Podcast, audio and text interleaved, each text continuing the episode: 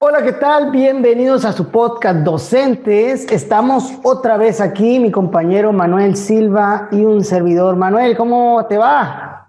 ¿Qué tal, Andrés? Muy bien. Yo sé que a ti también te va muy bien. Qué bueno, ¿no? Sí, aquí andamos, aquí andamos. Ese ya va a ser el saludo de, de siempre, ¿no? Estamos y seguiremos. Dime qué traemos para el podcast el día de hoy. Pues mira, fíjate Andrés que estuve viendo hace unos días en el Face una frase o una pregunta, bueno, una frase más que nada que me llamó la atención, que decía, los niños de hoy no quieren aprender. Entonces me quedé pensando, ¿será cierto que los niños de hoy no quieren aprender? ¿Tú qué crees? Ah, caray, ¿quieres que te responda lo que yo creo de una vez? Creo que lo, pudiéramos, dejar para una conclusión, ¿no? O sea, después, de, hacer un análisis al, respecto. Yo tengo una opinión muy, muy particular de eso, ¿no? Pero Y es que no se puede generalizar, obviamente, pero bueno, vamos a tratar de, dentro de las generalidades, ir haciendo un poquito de, de particularidades. Primero, pues tenemos que saber o tenemos que ver cómo son los niños de ahora, a diferencia de los niños de antes. O sea, cómo son los niños de ahora que están en primaria, preescolar, casi secundaria, que ya son adolescentes, a cómo éramos nosotros, a cómo eran nuestros padres.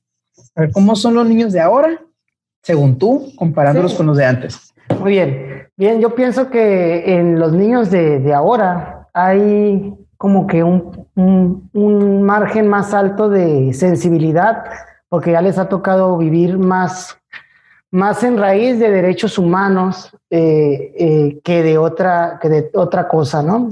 Creo yo que anteriormente los niños de, de antes eh, estaba muy marcado por la sociedad cómo debían de ser cada una de las cosas. Y ahorita hay como una estratificación muy grande que te da mucha diversidad, con mayor respeto a esa diversidad y, mayor, y eso te hace que, de cierta manera tengas que ser más empático con, con ciertos grupos sociales, con ciertas ideologías y creencias.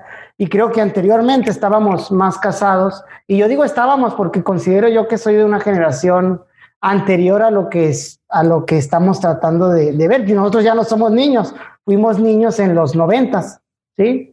Todavía si nos vamos más atrás, está más marcada ese, ese tipo de, educación muy, muy rígida en cuestión de, lo correcto y en cuestión de lo que es ser un niño. Eh, voy a hablar, por ejemplo, de ser un niño y ser una niña, eh, que ahorita, no sé, son temas bien sensibles, ¿eh, Manuel? Vamos a meternos en temas muy sensibles. Creo yo que hacia allá pudiera ir orientado esto. Y considero que a la generación de ahora, por ejemplo, le dicen la generación de cristal porque todo les ofende. Eh, yo no lo creo tal así, simplemente creo que son condiciones diferentes y que ellos al tener una mayor sensibilidad, a, tener mayor conocimiento y mayor aceptación hacia la diversidad de, creencias, pensamiento, ideologías, ellos eh, empatizan mucho más rápido con, con esas ideas, entienden al otro y pues obviamente les ofende mucho que haya personas que no lo hagan, ¿no?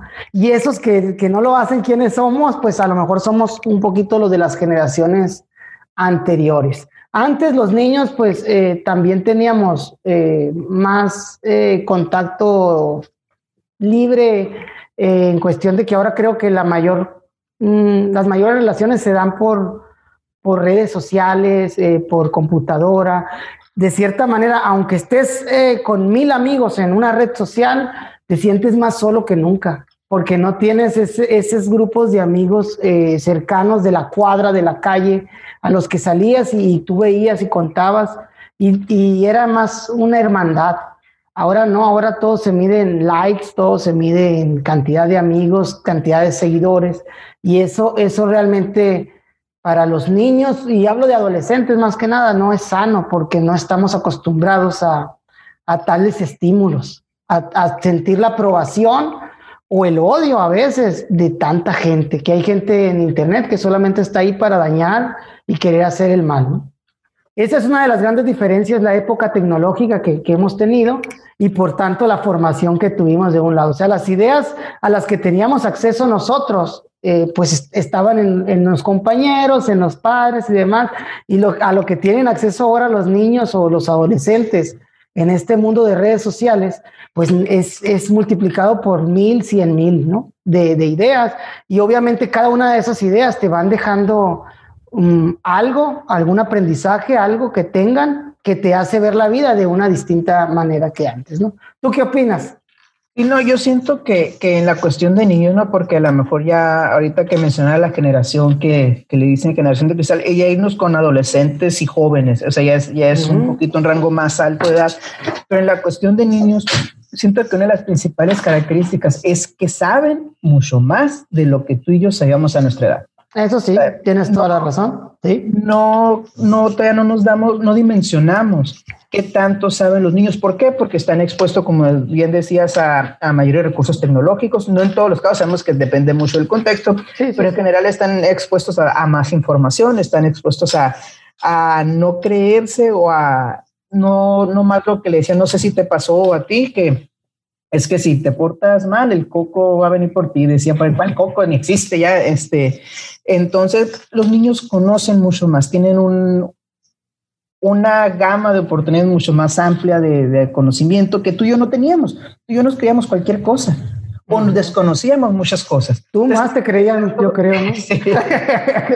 Empezando por ahí, hay una diferencia muy grande con los niños de antes y los niños de ahora nosotros nos fuimos a enterar o descubrir muchas cosas eh, ya de grandes y los niños ya las conocen.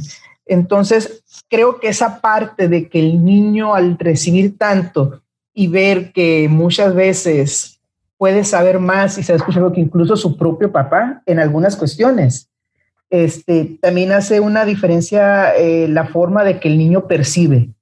El niño se percibe ya en estos, o sea, siente que sabe todo.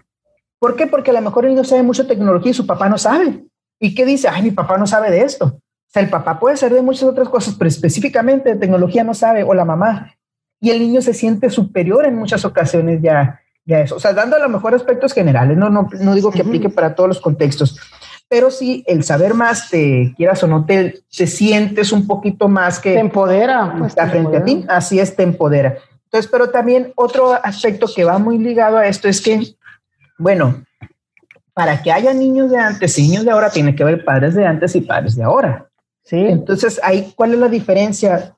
Este, según tú, Andrés, entre los padres de antes y los padres de ahora. Te puedes tomar a ti como ejemplo, puedes tomar otros padres de familia que tú hayas visto, ¿no? Sí, voy a pues empezar por lo propio, ¿no? Yo creo que en la educación que a uno le dieron a mí en lo particular, antes, eh, veo muy sólidas las estructuras de, crianza, voy a decir, muy sólidas en, cuestión de, eh, había un conocimiento de cómo ibas a criar a tu hijo en virtud de lo que tú pensabas, creo que era un poquito más autodidacta, mucho más autodidacta el aspecto de la crianza. Y por ello se cometían ciertos errores. Me voy a ir a generaciones, ¿no? Voy a irme atrás, a nuestros padres, probablemente, si somos de, la mayoría de este país, porque eso es lo general, a nuestros padres los criaron en, vamos a decirlo, en, cuestión de, de, dinero y de, crianza, en, pobreza. ¿sí? En pobreza, ¿qué me refiero? A que era muchísimo más difícil ver que tuvieran eh, ciertas cosas que nosotros ya consideramos normales en nuestro tiempo, ¿no? Yo hablo de, mis padres, por ejemplo, que ellos hablan que en el pueblo donde ellos vivían, la mayoría de los niños andaban descalzos, salían, eh, en todo el pueblo había una sola televisión, había eh, una persona que traía un, como una bocina, que era el que hacía los anuncios de, toda, de todo el pueblo. Entonces, en realidad había mucho, mucha carencia, es la, es la palabra, ¿no? Entonces, eh, sus padres, eh, se eh, las cosas que conseguían a veces eran más, más de lo que había, ¿no? Mis padres vivían en un puerto y ellos comían pues mucho marisco, mucho pescado, que era lo mismo que salía del mismo puerto. ¿Sí? Entonces era bien estricta la educación, de pórtate bien y vas a ir a la escuela. ¿Por qué era vas a ir a la escuela y vas a ir a la escuela? Porque la mayoría de sus padres terminaron cuarto, quinto de primaria, sexto, no era, no había una educación tan larga como lo es común ahora, ¿no? Voy a mí, como mis padres se criaron en carencia, a nosotros ya una generación, ya ellos con un, trabajo estable y demás, nos trataron de criar con esas carencias que ellos tuvieron, eh, como que llenar esos huecos. Y esos huecos se llenaron eh, con materiales, ¿no? Yo recuerdo de, a mí me, yo soy el más chico, ¿no? De, de, mi familia, y yo recuerdo que yo sí viví en abundancia en cuestión de, de, de mí, ¿no? De lo que yo pudiera tener. ¿A qué me refiero? Videojuegos, juguetes, eh, ¿qué más? Eh, pues comida, gracias a Dios nunca faltó la comida, vacaciones eh, y, y, demás. Pues siempre hubo un ingreso en, en mi familia y ellos me dieron esa parte, ¿no? Mucho. Sin embargo, soy padre de, dos maestros doble plaza. A mí ya me tocó eso, ¿no? Mis padres tuvieron la doble plaza del 91, yo nací en el 89. Entonces, casi toda mi vida yo vi a mis padres trabajar de sol a sol de 7 a 12 y media, una, y descansar y de una y media. Entonces yo ya no los vi tanto. Entonces que ya no hubo una carencia material, pero a lo mejor hubo un poco menos de contacto. Y soy de la idea de, que, de que estoy bien emocionalmente y con una formación. Agradezco, quiero agradecer mucho eh, la formación de, de mis padres. Yo sé que cada padre siempre hace y me, me, incluyo, lo que cree mejor para sus hijos. Sin embargo, nuestros hijos siempre van a ver eh, lo que hicimos bien, lo que hicimos mal, en función de cómo les va a ir después y, y van a poder agradecer o, o, hasta culpar. No soy de la idea de culpar, ¿no? Pero hacerlo así. ¿A qué voy? A, que como tuve eso es, eh, solventado dentro de mis necesidades, lo material, eh, tal vez la parte de, de, las emociones es algo que yo sentí un poquito más carente, porque no hubo tanto tiempo para yo recordar cuánto jugué con mi papá, cuánto jugué con, con mi mamá, a pesar de que me trataron muy bien, siempre tuve alimento, siempre tuve sustento, eso. Ahora voy a yo como papá. Yo como papá, al ver eso, ¿qué es lo que intento de hacer? Gracias a Dios tenemos solventado también la parte de material, pero trato de buscar mis tiempos para jugar con mis hijos que creo que eso no era tan común cuando nosotros éramos niños, que, que los padres jugaran mucho con sus hijos a los carritos, a lo, a lo que sea, ¿no? A lo que, a lo que ellos quisieran, escucharlos, platicar. Digo, yo hablo desde mi propia experiencia, ¿no? Y eso es algo muy personal. Habrá gente que diga, no, a mí sí me dedicaron tiempo. Yo creo que la, que el, que el, la respuesta está en que debemos equilibrar. Sí es cierto que primero está eh, la parte eh, de las necesidades básicas como la alimentación, el techo eh, y la, la, vestimenta. Y de ahí nos vamos a pasar a necesidades ya más, más emocionales, como son el afecto. Eh, el, pero estas necesidades eh, son gratis, ¿eh? esas son gratis y, y, aunque no tengas lo otro, el niño no tendría por qué no tener afecto, ser amado, ser querido, tener unos oídos que lo escuchen. esa parte es para mí la, la más fundamental. Entonces, si te fijas, hice un recorrido y esas son las diferencias que yo noto entre el antes y el ahora, grosso modo, ¿no? ¿Tú qué opinas? Sí, no, y como dices, esa es la, experiencia personal, ¿no? De cada quien. Yo siento así un poquito más en forma general que por la misma forma en que estaban estructuradas las familias anteriormente eh, y por las mismas cuestiones sociales, económicas y todo, era más fácil que antes el papá estuviera trabajando y la mamá estuviera en casa. Uh -huh. Entonces había más tiempo para dedicarse a los hijos.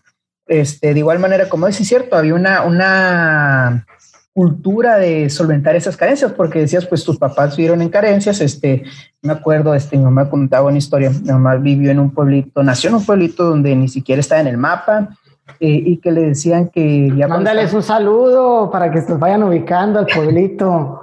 Este, no, y me acuerdo mucho que ella contaba cuando en Navidad que le decían que Santa Claus llegaba en burro y que para eso tenían que barrer bien la, la pues el terrenito y todo eso y que todos los años le decían que Santa Claus no llegó porque no barrieron bien. Oh. O sea, e, ese tipo de historias pues bien, bien... Tristes. Y pues tristes por la carencia o que, o sea, detallitos así, obviamente, pues sus papás hacían lo que podían dentro de los medios, pero me acuerdo mucho de, de esa historia. Y como dices, muchas familias vivieron en esa carencia y al tener hijos y a lo mejor al superarse, eh, quisieron solventarlas de muchas maneras, este, eh, pues, principalmente por manera económica, pero también eso nos lleva, y eso seríamos nosotros como papás, en muchos casos a creernos merecedores. Entonces, el hecho de, de, solventar una carencia, bueno, me estás dando todo, este, sin yo hacer nada, este, porque yo soy, yo, tú me dices que soy lo más importante, sí, pero o sea, para ti, papá, pero me siento lo más importante del mundo y siento que todos me tienen que servir y todo me lo merezco, ha generado este, no nomás en los niños de, ahora, sino en nosotros, en muchos de nosotros o generaciones un poquito anteriores a nosotras, perdón, posteriores a nosotras, esa parte de merecimiento. Yo siento que todo me lo merezco, yo siento que todo, todo es para mí. Y ahora, como papás, ¿qué estamos viendo? Estamos viendo que los papás de los niños ahora son producto de, esa, de esas generaciones de padres anteriores. Entonces, ¿qué pasa ahorita? La situación económica ha cambiado mucho. Ya no es, este, si bien antes no se vivía en abundancia, pero se tenía para lo básico, las situaciones económicas y sociales son un poquito más difíciles ahora. Eso contando aparte lo de la pandemia, ¿no? Entonces, ahora para poder sostener una casa en general, ¿no? Y hablando de, contextos así en general, porque sabemos que hay muchos tipos de, niveles socioeconómicos, tienen que trabajar ambos padres. Y son trabajos en la mayoría donde son de ocho horas, donde son de seis días a la semana, donde ahora quien cuida al niño no es el papá, no es la mamá, es la abuela. En la mayoría de los casos, es a la abuela o el abuelo, no, sino es que se le paga a alguien, o sea, cuando el papá no lo puede cuidar, o una tía o algo. Entonces, esto también tiene muchas otras cuestiones dentro de ella o intrínsecas, como que si ya no veo al papá, ya no veo a la mamá, mi autoridad es la abuela o es el abuelo, o es la tía, o es el tío, o es quien me cuide. Entonces, yo como papá, yo quiero solventar ese tiempo ya no con disciplina. O sea, no quiero llegar y que no me vea todo el día y ser el ogro. Quiero llegar y, vamos a decir, tratar de disfrutar a los niños.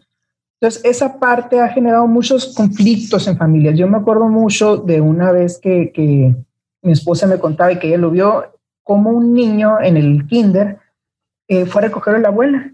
Y el niño enojado con la abuela le dijo un montón de cosas y le tiró una cachetada. El niño a la abuela. Ah, caray. Y la abuela, o sea, nada no hizo. Y mi esposa, no, obviamente, el, o sea, cualquiera que vemos eso nos daría mucho coraje. Pues claro. Entonces vemos que los niños en todos, no, no se trata de eso, sino no de manera general, pero en algunos niños no hay una identidad respecto a la autoridad este, por cuestiones un poquito lógicas, o hasta que ya sabemos que, que, que, hay abuelos que suelen consentir más que los papás, ¿no? Por, por la edad, por muchas otras cosas. Es que los abuelos no son los responsables de nuestra. No, no, claro que no son los responsables, pero el, abuelo es abuelo y tiene, es consentidor por, por excelencia, ¿no? Sí, pero ese, ese abuelo consentidor se vuelve a ser la principal figura de autoridad en muchos casos. Pero no es problema del abuelo. No, no, no estoy echando la culpa. Es problema de los padres, ¿no? Sí, o sea, lo que voy yo es que el niño su principal figura de autoridad, o sea, no tiene una figura de autoridad en general que le diga no lo hagas o no trates de esto.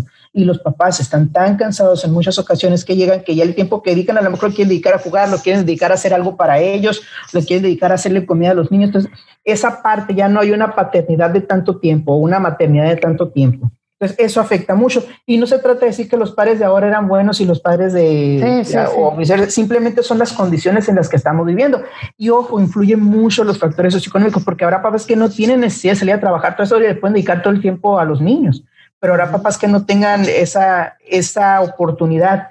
Pero bueno, Andrés, o sea, dentro de los niños de ahora y los niños de antes, los padres de ahora y los padres de antes, hay otro factor que influye mucho que son los maestros de ahora y los maestros de antes. Y este te lo menciono, no, no para extendernos mucho, simplemente pues también es un parte de la ecuación. Si estamos hablando de que el niño no quiere aprender ahora, pues ¿qué está pasando con los maestros de ahora y los maestros de antes? ¿Cuál es la diferencia también?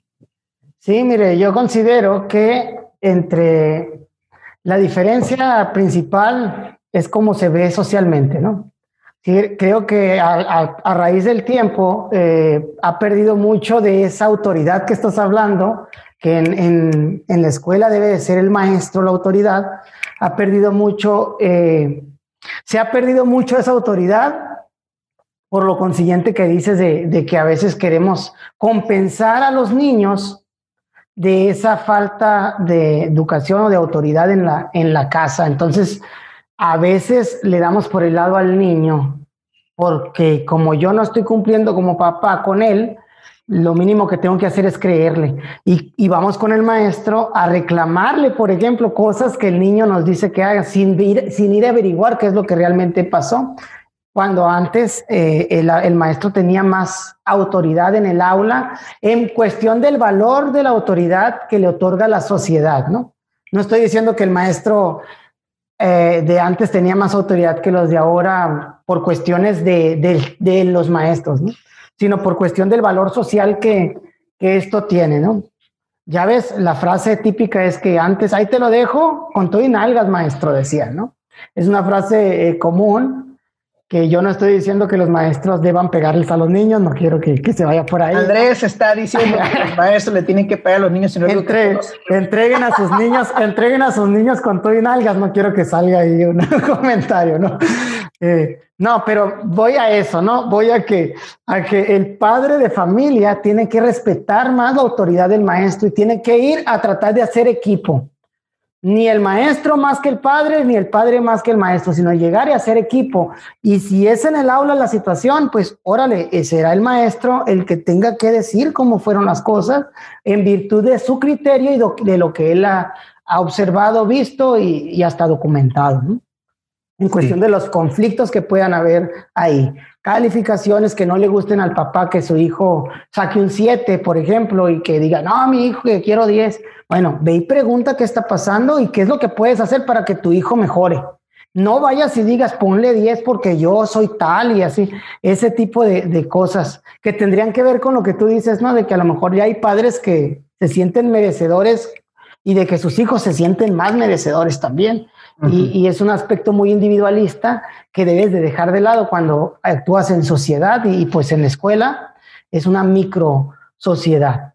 Esa es una de las diferencias. Por otro lado, la, diferencia del tiempo que te toca vivir, pues eh, marca algo sumamente distinto, ¿no? Creo que en cuestión de lo que puede hacer un maestro ahora o lo que tiene que hacer un maestro, tiene que estar bien eh, documentado, tiene que estar sumamente avalado en cuestión de leyes y derechos humanos, que anteriormente creo que eran cosas que no se, que no se tomaban tanto en cuenta. El maestro era un poquito, de cierta manera, era más libre a actuar con su lógica. Y ahora los docentes tenemos que actuar no solamente con nuestra lógica, nuestra lógica tiene que ir con los derechos humanos, los derechos de los niños, con las leyes que están y, de no cometer actos que realmente puedan eh, vamos a decir, dañar o, a, los, a los niños, sea psicológico, eh, ni sería físico y, demás, y tratar a los padres como eso, como unos aliados, porque los padres en realidad son nuestros principales aliados como maestros. Y creo que del éxito escolar, el 70% del éxito escolar está en que tengas unos buenos padres. Entonces, si entendemos eso, los maestros tenemos que actuar sobre esa cuestión de, tratar de apoyarnos en los padres. Claro que es bien complicado porque ahí los padres, hay unos que no les interesa y si no les interesa la educación de sus hijos, pues prácticamente lo estás condenando a, un fracaso escolar en, en su vida escolar. Tú, Manuel, diferencias Mira, yo siento que abarcaste un punto muy importante, que es la cuestión de que el maestro tenía más autoridad antes. O sea, una de las principales diferencias entre el maestro de antes y el maestro de ahora es que la sociedad le atribuía más virtudes, en valor, desempeño. Entonces, empezando por eso, cambia toda la forma. O sea, yo como maestro, si ya sé que todo lo voy a, lo tengo que basarme, como tú dices, aparte de mi criterio, de mis experiencias, de mis saberes en normatividad, en derechos humanos, en esto, entonces también cambia el maestro, ya se siente un poquito más a la defensiva, siento yo, un poquito más desamparado. Este, súmale a esto las consecuencias de una, pues de una generación merecedora, o que para nosotros nuestros hijos son, por supuesto que son lo más importante, pero muchas veces se nos llega a ver la realidad en muchas ocasiones de lo que los niños cometen.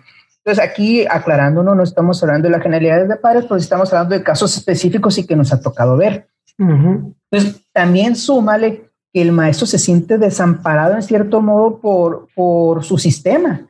¿Por qué? Porque todo el, todo el discurso de los últimos años ha sido enfocado a derechos de los niños. Y ojo, derechos de los niños son totalmente y sumamente importantes, pero se nos, obliga, se nos ha pasado por alto que los niños también deben de tener responsabilidades.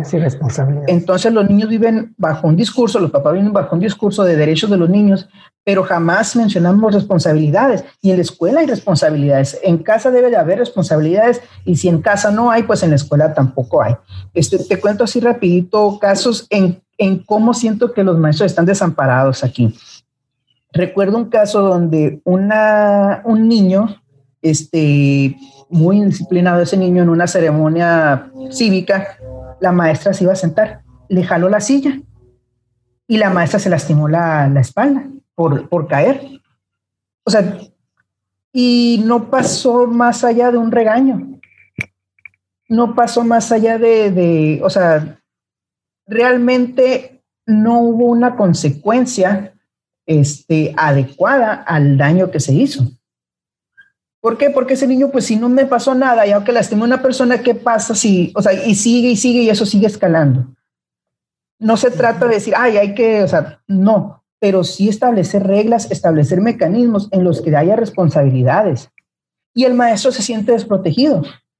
Se siente, bueno, es que ya ni le puedo regañar porque luego me va a llegar un folio, ya ni le puedo decir nada. No, tampoco se trata de caer en extremos, pero sí es cierto que pasa, otro caso que me tocó, en una semana recuerdo que nos llegaron dos folios, sus folios son como quejas que establecen padres de familia, porque a sus hijos, los, a, dos casos diferentes en localidades diferentes, ¿no? Ok. las habían sacado de la escolta. Pero curiosamente un caso era porque no había ido la niña a presentarse el día que se iba a conformar la escolta, pues oye, o sea, el día que íbamos a seleccionar no pudiste ir, por la razón que sea, pero no pudiste ir, pues eligió a alguien más y esa persona ya pasa a ser. Y otro caso similar que, o sea, entonces hay una parte de abogar mucho por tú te mereces esto, tú te mereces esto, pero la cuando ya nos corresponde la responsabilidad no hay una una integración, una correlación real. Ojo, que hay muchos padres que por supuesto que sí, pero eso depende de cada padre de familia. Pero hablando del maestro, ¿qué ve el maestro? Es, o sea, ve estas situaciones y el maestro en parte se siente desamparado. Sí, se siente mal realmente, ¿no? Sí, y súmale esto que durante hace un, no mucho, o sea, hace cuántos años, tres, cuatro años, el discurso fue el maestro tiene la culpa de la educación en México, pero nunca dijeron de lo bueno, de lo malo, o sea, nomás dijeron el maestro tiene la culpa de lo malo de la educación. Entonces, todo eso va siendo un maestro más, más cauteloso, que no deja de amar su trabajo, pero tiene que tener mucha cautela en la forma de desempeñarse. Sí, de eso también se ve reflejado con los padres de familia, con los niños y y pues cambia mucho la dinámica escolar a raíz de esto. Pero bueno, yo creo que ese es un muy buen tema también, Andrés, para abordarlo más adelante, todo lo que va involucrado al desempeño del maestro y cómo, cómo lo está viviendo ahora. Pero regresando a los niños, que iniciamos con la pregunta si los niños de hoy no quieren aprender. Bueno, ya vimos antecedente, ya vimos padre, ya vimos el contexto, vimos ellos y los maestros. Ahora yo te hago otra pregunta. Los niños en general, ¿qué utilidad le ven a la escuela? ¿Qué utilidad le ven a la escuela? O los padres de familia también. ¿Cuál es la utilidad de la escuela para la familia? Pues es que a mí se me, se me viene a la mente una principal y, otra, pues que realmente también hay padres que lo piensan, ¿no? Eh, la escuela, para muchos padres de familia, representa un lugar donde sus hijos puedan estar seguros. ¿Sí? Entonces, visto de esa, no lo quiero sonar, pero así lo he escuchado de, maestros y a veces lo, he considerado también. Y lo escuela como una guardería. Guardería. Sí, es una guardería. Una guardería, así lo ven, de, niños, donde saben que su hijo va a estar eh, bajo la responsabilidad de alguien y que no es él y que debe de estar bien y debemos de cuidar de su, de su hijo, ¿no? Por otro lado, pues obviamente también eh, están los padres que ven a, a la escuela como el lugar donde se tiene que ir a aprender lo más básico de, la escuela. En el caso del nivel de primaria que nosotros vemos, yo creo que si a un padre le preguntas qué tiene que aprender su hijo en primaria, te va a decir sumar, restar, multiplicar, dividir operaciones básicas y leer y escribir, ¿no? Eso es lo, más básico. Entonces se enfocan en, apoyar esa, esa cuestión. Eh, los niños lo, lo, ven útil, decías. Eh, es bien difícil esa pregunta, ¿no? Muy complicada y tiene que ver mucho con la forma. Y hablábamos un poquito de, la, de la forma en el video anterior, que si no lo han visto, pásense por ahí. Eh, ahorita tenemos escuelas, voy a decirlo así, ¿no? Así como lo escuché, esta no es mi frase, pero por ahí la vi y me gustó. Tenemos escuelas del siglo XIX con maestros del siglo XX educando a niños del siglo XXI. Entonces, eh, hay una capirotada de, gente, de personas de diferentes generaciones que piensan eh, distintas cosas, ¿no? Está muy buena de haberlas agarrado como tuya. No, no puedo, no puedo piratearme. Esta es, es, y es eso, pues, el edificio escolar es de sobre, cientos años. Los maestros somos del siglo pasado, o sea, eh, criados y, nacidos y, en una generación de cambio, educando niños que son de ahora del, del milenio, del nuevo milenio. Y, eso que nos lleva a que, a que realmente cuando creo que los maestros educamos muchas veces como con los ejemplos de los maestros que tuvimos. Y ese eh, debería, debe ser un error porque tenemos que apoyarnos a cómo debe de ser el aprendizaje de los niños que tenemos ahora. Y ahí tendríamos que ver intereses, motivaciones y demás. Si la escuela, sí, no creo que sea atractiva, creo que la mayoría, y no es un discurso de ahora, tú escuchas gente que se dedica a hacer videos y demás, y cuando se dedican a la, educación, a la escuela, ellos dicen, la escuela no sirve para nada. No creo eso. Creo que la escuela te da fundamentos básicos muy poderosos y ellos lo que son se lo deben a sus maestros. Pero sí tiene que ver mucho en que nos enfocamos en en dar lo básico como nosotros queremos y no, y no lo relacionamos tanto con el tiempo que se está viviendo. ¿no? Eh, vaya, las escuelas, creo yo, desde mi punto de vista, todas deberían de tener internet en todas las aulas para poder usar esa herramienta como, como un potenciador de aprendizaje, al menos de los de cuarto de primaria para arriba, digamos, en niños un poquito más maduros, mientras que lo, que lo más fino de, las, de la motricidad, de la lectoescritura, se ve en los primeros años de, de nuestro nivel. Ahora no se diga en la secundaria y en la prepa. Sin embargo, todavía vamos a las aulas y ves los mesabancos en, en filas y es un problema sistémico, ¿no? No tanto de eso. ¿Por qué? Porque en filas es lo más óptimo para meter a 35, 40 niños, que es lo que se tiene que atender y que no es la verdad lo óptimo pero son problemas, como te digo, sistémicos del sistema educativo en general. Entonces, en sí, así lo, así lo considero, la escuela sí es útil para los niños, los niños no la ven como si fuera útil, por eso que no se adecua tanto a lo que ellos eh, quieren, y los padres pues lo ven como, como un lugar donde los van a cuidar, ¿no? ¿Tú qué dices? Yo sí coincido en parte con ese, ese, permíteme tantito y se me está moviendo esta cosa. Yo sí coincido en parte con eso, ¿no? Y, y el término guardería se escucha muy feo, pero no, no vamos a, a, llegarlo de la manera negativa. Estábamos hablando de las condiciones sociales. Entonces, los papás hablábamos que tienen que trabajar, los dos papás muchas veces. Entonces, qué bueno que mencionaste que la escuela es un lugar seguro, que la escuela es un lugar donde sabemos que nuestros hijos van a estar bien cuidados, bien protegidos, van a estar en un lugar bueno, vamos a decirlo así, aparte de todo lo que implica de lo que van a aprender. Entonces, eh, ese cambio social también ha llevado a un nuevo rol de la escuela, pero no es un rol malo, o sea, no lo queremos, no vamos a verlo el rol negativo, siempre y cuando no sea su rol principal. el rol principal de la escuela es el educar pero pues se está adquiriendo un nuevo rol debido a las necesidades y está bien. Eh, que a lo mejor muchas veces exageramos ¿no? en ese rol de, de, que es para cuidar a los niños, pues ya también a mí me afecta cuando tengo que ir a trabajar y que resulta que no hay clases, pues me, se me complica el mundo. Pero bueno, para los niños lo ven útil. Este, me gustó mucho lo que mencionaste, edificios del siglo XIX, eh, maestros del siglo XX con alumnos del siglo XXI. Sí, sí, o sea, sí es cierto lo que tú mencionas, pero yo siento que los niños sí siguen considerando útil a la escuela. Los niños, eh, a mí me gusta ver mucho cómo van emocionados a la escuela. Sin embargo, hay que trascender de esa, de esa visión e irnos a una más reflexiva, que es lo que tú estás haciendo. O sea, si a mí me preguntan, ¿los niños consideran útil la escuela? Sí, sí la consideran útil todavía, los padres la consideran útil y creo que es un pilar fundamental de la sociedad. Y fíjate que los datos, los datos lo muestran así, ¿no? En picada, en cuestión de que a mayor escuela, menor interés de los estudiantes. Y lo podemos ver en los, en los grados. Sí. sí, entonces, eh, ¿qué está pasando en la escuela que se está acabando con la motivación de, los, de, los, de las personas o de los niños? Recuerda el, el video de zombies en la escuela, ¿no? De, de, que vimos en lo de la nueva escuela mexicana. Y él, un muchacho de prepa te narra eh, las cosas que pasan en la escuela y cómo se va monotizando, ¿no? Yo por eso lo digo, sí, obviamente el, niño sí, el niño por curiosidad y naturaleza va a querer aprender.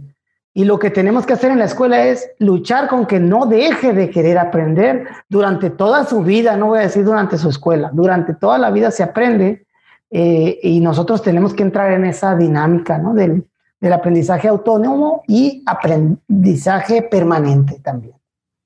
Sí, pero aquí como tú, o sea, la visión de que ya se empieza a no considerar útil la escuela o que no, o que no satisface las necesidades ya viene de, de personas ya con, o sea, profesionales o alumnos que a medida que van avanzando en su vida escolar se dan cuenta que no suple las necesidades que ellos tienen. Ah, bueno, Entonces, sí. ahí está.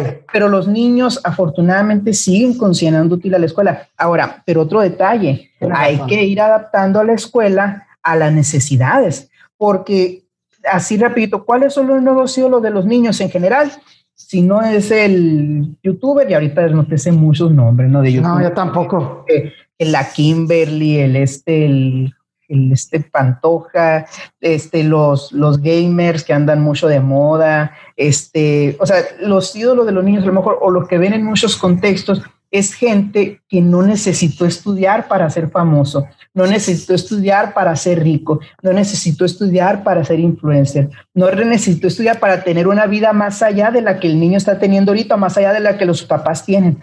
Entonces viene a tener más validez aquella persona que sin estudios este, llegó a ser, llegó a ser dinero, llegó a hacer fama, llegó a tener la vida que ese niño quisiera tener. Y yo veo que mis papás con estudio, con trabajo, no están pudiendo lograr esa vida, pues también al niño se le está mandando un mensaje, este, pues un poquito confuso para él en muchas ocasiones. Entonces, ¿qué tiene que hacer la escuela?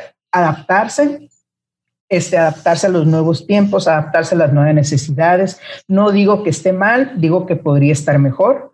Uh -huh. Este, y esta parte ya para, para, porque nos hemos extendido un poquito en el tema, si los niños de hoy ah, quieren bueno. aprender, yo digo que sí, los niños de hoy sí quieren aprender, pero quieren aprender no solamente lo que nosotros como escuela le estamos enseñando, quieren aprender más, porque ya lo que le enseñamos como escuela no les es suficiente.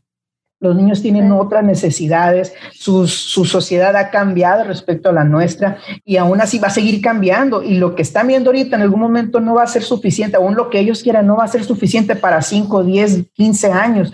Entonces, sí, los niños de hoy quieren aprender, pero su escuela tiene que adaptarse a llevarle más allá de lo que quieren aprender ellos también. Y, y de, obviamente lo que necesitan, ¿no? no siempre lo que necesitan va de la mano con lo que se quiere, pero a como nos vamos desarrollando, sí. Este, y también, Andrés, aquí va dentro de nuestro papel como maestros, motivar a los niños. Decías ahorita, ¿cómo los motivamos? Hay que también, somos maestros del siglo XX, pero para poder enseñar tenemos que conocer a nuestros niños del siglo XXI. Entonces, hay que conocer de lo que a ellos les gusta. Eh, es triste ver cómo los niños muchas veces usan términos eh, y los maestros los desconocemos. O palabras, frases, programas que tú quieras, este, que son de conocimiento general y los maestros los desconocemos. Entonces, hay que buscar esos medios y volvemos a, a, caer en lo mismo, ¿no? Este, o yo siento que volvemos a caer en lo mismo. Afortunadamente tenemos maestros que sí le echan muchas ganas, que sí están buscando los intereses de los niños, este, pero a lo mejor a veces no es suficiente también. Tenemos que proporcionar los medios para que esto se dé. Así es, Manuel. Entonces, eh, para interesar a los niños, ¿qué es lo que podríamos hacer? Creo que sería una muy buena pregunta. Desde la escuela, tenemos que ver primero que nada que la escuela y la sociedad se están moviendo y se mueven a diferente ritmo. La sociedad avanza muy rápido en cuestión de la tecnología. Es como un Ferrari, ¿no? Vamos a decir, corre rápido. Y la escuela se ha quedado atrás y ha ido creciendo esa distancia. Entonces, es muy difícil saltar hacer un salto hacia allá. Creo que ahora con la cuestión de la pandemia se, se Se hizo mucho, se, se hizo mucho la cuestión de, de, cambiar el medio, pero lo principal es cambiar la forma, cambiar, irnos al fondo, ¿no? A cambiar la, la metodología que, que hacemos y trabajar como bien ya tenemos, vamos a decir, desde el 2000, en primaria, 2009, que empezó la RIEF y hacia adelante, a trabajar eh, con proyectos. Entonces, el proyecto es algo que, que cuando tú sales a la sociedad, realmente lo pones en práctica, porque allá trabajas con proyectos, incluso en tu vida haces tus proyectos de vida y demás. Entonces, la metodología de ir creando, de trabajar en equipo, eso es lo que tendremos que poner a funcionar en las, en las escuelas. Desde mi punto de vista tiene que ver más, pero tenemos que cambiar también la dinámica. Pues yo soy más, por ejemplo, en vez de mesas bancos, debería de haber mesas de trabajo en, las aulas mesas donde trabajen entre cinco. En vez de estar haciendo exámenes bimestrales en algunos, deberíamos hacer proyectos finales donde ellos eh, trabajen en equipo y demuestren y pondríamos en juego otro tipo de habilidades que cuando salgan a la sociedad le van a servir, independientemente de que pueda haber un desfase en cómo están avanzando tanto la educación como la, como la sociedad. Trabajar en equipo, eh, tener un, una conciencia emocional, o sea, habilidades socioemocionales, eh, ¿qué más? A trabajar por proyectos, trazar metas e ir por ellas, alcanzarlas, tener habilidades tecnológicas. Son esas cuestiones que creo que, que te llevan más allá de, simplemente ir a la escuela por lo más básico que siempre, voy a decir, tenemos que cubrir, ¿no? Que son pues operaciones básicas, lectura, escritura y un conocimiento general de, del mundo, tanto en geografía, ciencias naturales e historia, ¿no? Vaya, esa sería como que mi respuesta a, a esa pregunta. ¿Tú qué opinas? ¿Qué podemos hacer para interesar a los niños nuevamente en la escuela? Mira, ya por, por cuestiones de tiempo, mejor vamos a ir al cierre. ¿Con qué te quedas tú? Bueno, primero tú, yo acabo de hablar. ¿Con qué te quedas tú? Bueno, yo con qué me quedo? Yo me quedo con que los niños si quieren seguir aprendiendo y me quedo con esas, o sea, yo hablo a lo mejor de los niños que veo cuando llegan a la escuela, hablo de mis hijos, la emoción de ir a la escuela. O sea, los niños siguen sintiendo ese deseo siguen sintiendo esa emoción, siguen sintiendo esa, esa ilusión de ir a su primer día de escuela, esa ilusión de estar con sus compañeros, esa ilusión de ver a su maestra, de ver a su maestro. Ese, la escuela es un lugar sagrado para los niños. Entonces yo me quedo con eso, pero también me quedo con que no matemos esa ilusión, no matemos ese gusto por la escuela. Al contrario, hay que incrementarlo, hay que que los niños a medida que vayan creciendo sigan viendo la escuela, si bien como ese lugar que elegimos como guardería, pero que es un lugar seguro para ellos, es el lugar donde se sienten cómodos, donde se sienten tranquilos, donde se sienten confiados, donde saben que van a desarrollarse y que sea es un lugar sagrado. La escuela yo siento que debe ser un lugar sagrado, la escuela no se debe tocar por cuestiones externas, me refiero a tocar de ser lastimada, de ser vulnerada. La escuela tiene que ser el lugar donde el niño desee estar cuando no está con su familia. O sea, eso, cuando no está su familia, el refugio del niño tiene que ser la escuela. La escuela es la segunda casa, bien lo dicen, ¿no? Es el tiempo donde más, es el lugar donde más tiempo pasas después de tu casa y es el lugar donde se te, pues creas unos lazos ya más afectivos con amigos y con, con el docente también que se viene a convertir en parte de, tu familia, al menos por un ciclo escolar, hay quien lo comparte por dos o más. Yo también me quedo con que el papel del docente, Manuel, el papel del docente eh, tiene que evolucionar hacia, hacia adaptarnos a, a, eso del niño, a buscar que los niños eh, de, quieran seguir aprendiendo. Y es una tarea sumamente difícil porque con tanto avance que hay tecnológico, la capacidad de asombro de las personas ha disminuido. Entonces es muy difícil que algo que hace el maestro les llame la atención por mucho tiempo. O sea, les llama la atención poquito y tienes que estar cambiando y tienes que estar cambiando. Entonces, pero que no olvidemos eso, ¿no? Yo creo que el maestro y la escuela es una ventana de superación para los niños. Hay niños que llegan con con carencias de, casa y es la escuela la que les puede abrir la mente para que se superen y que puedan ser personas resilientes. Entonces creo que eh, esa parte humana de, educar desde que somos la oportunidad para muchos debe de estar siempre presente. Con eso cierro. Pues muy bien, así terminamos esta, esta edición de de su programa Dos Entes. Nos vemos en la siguiente, Andrés. Que estés muy bien y sé que vas a estar bien. Ándele, cuídense mucho. Los invitamos a seguir el podcast y a darle suscribirse al canal de YouTube también para más videos de este tipo. Facebook, YouTube y Spotify. Ah, sí, Facebook, YouTube y Spotify. Cuídense.